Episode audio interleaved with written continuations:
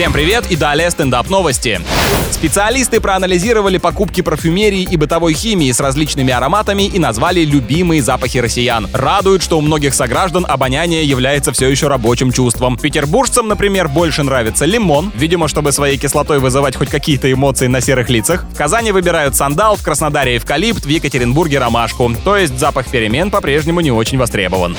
А в Китае мать семейства построила два пешеходных моста, потому что ее сыну по пути в школу приходилось пересекать опасную проезжую часть и болотистый участок земли. Оба надземных перехода обошлись примерно в 150 тысяч долларов. Капец, с такой мамой никакая отговорка не сработает, чтобы в школу не идти. А учителя, когда узнали, думаю, все ногти сгрызли. За эту сумму они бы сами через любую полосу препятствий пришли учить ее ребенка.